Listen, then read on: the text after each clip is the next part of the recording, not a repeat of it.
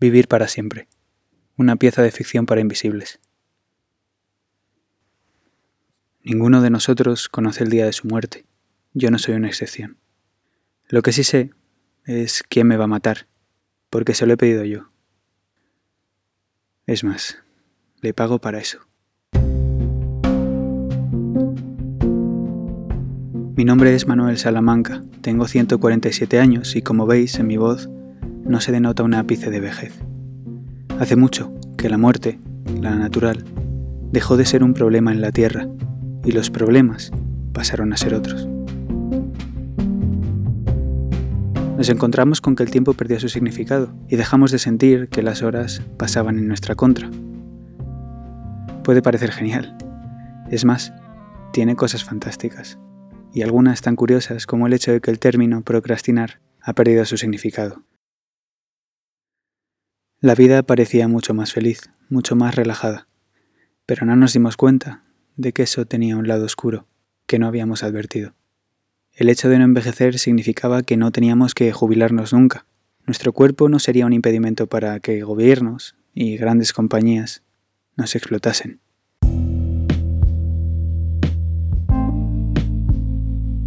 El número de nacimientos no dejaba de caer, por lo que si la edad de jubilación siguiese fijada en torno a los 70 años, como estaba antes de que nos inoculasen a todos la proteína que modificó nuestras células y las hizo inmortales, no se hubiese podido sostener el sistema, ya que habría millones de personas inmortales recibiendo un subsidio para poder seguir viviendo. Sí, no me he equivocado, un subsidio para vivir.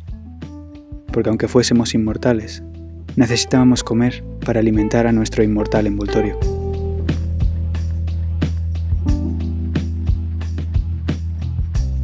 Las corporaciones lo tenían claro, si los trabajadores no mueren tienen que trabajar más.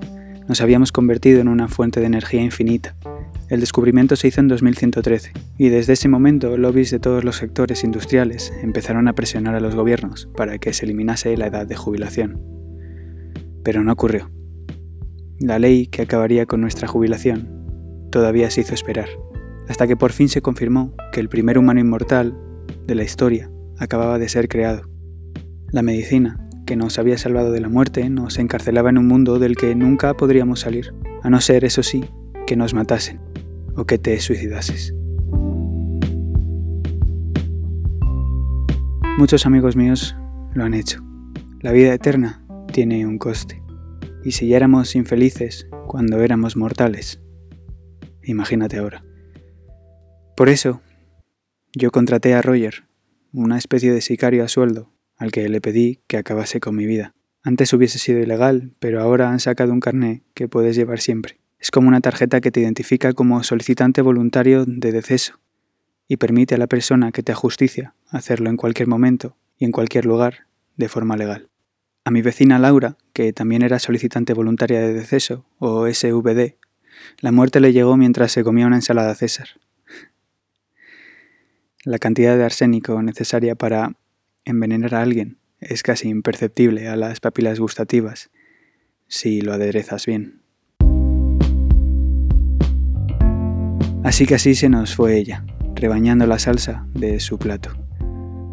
Lo que más me jode es la incertidumbre, es que te pueden matar cualquier día, de cualquier forma, Encima se han vuelto súper creativos últimamente a la hora de llevar a cabo su cometido. Sin embargo, yo a Roger se lo dejé bien claro.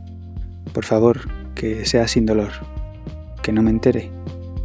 Un tiro en la sien, le sugerí. ¿Nos parece triste? Antes no sabíamos que podía ser lo que te matase. Te podía tocar la lotería y morir de viejo, o te podían matar otras cosas, como el cáncer o un ataque al corazón mientras jugabas un partido de fútbol con tus amigos de toda la vida. Ahora yo sé cómo voy a morir. Sé que no me va a doler, pero ¿qué más da eso si al final no me voy a enterar de nada? En cuanto a mis pertenencias, a las cosas que tengo, no sé lo que haré con ellas. No tengo familia más allá de mi padre. Cuando esto empezó yo tenía 17 años y el gobierno puso sanciones a las personas que tuviesen hijos sin su consentimiento. Se creía que para garantizar la estabilidad del sistema era necesario parar drásticamente los nacimientos. Habíamos llegado a un límite y necesitábamos reducir el número de personas que había en el mundo hasta llegar a una cifra estable. De ahí que yo no tengo pareja, ni tampoco hijos.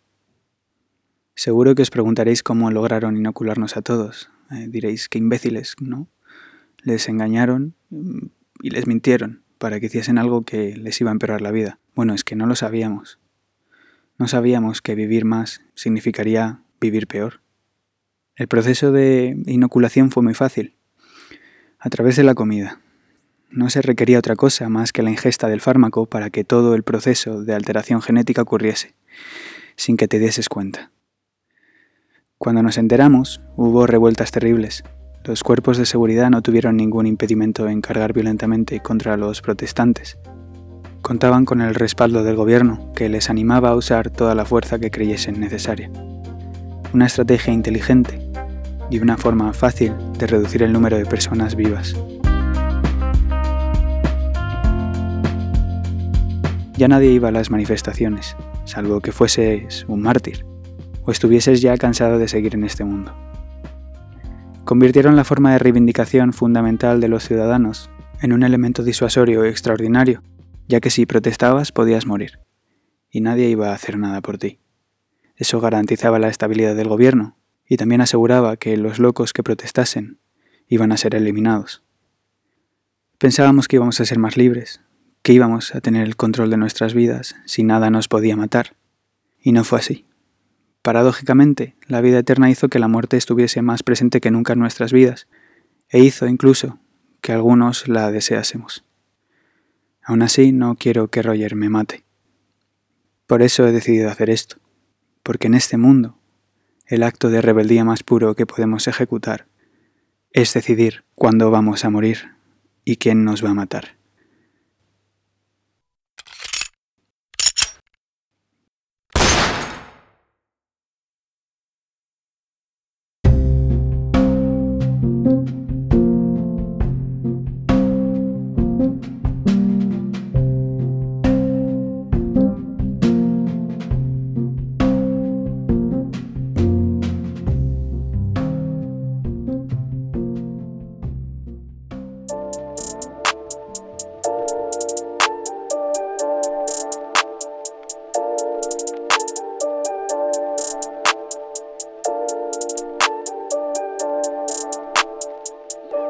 En este último episodio de la primera temporada de Invisibles he decidido acabar de una manera distinta, adaptando esta historia para que sea contada en un podcast.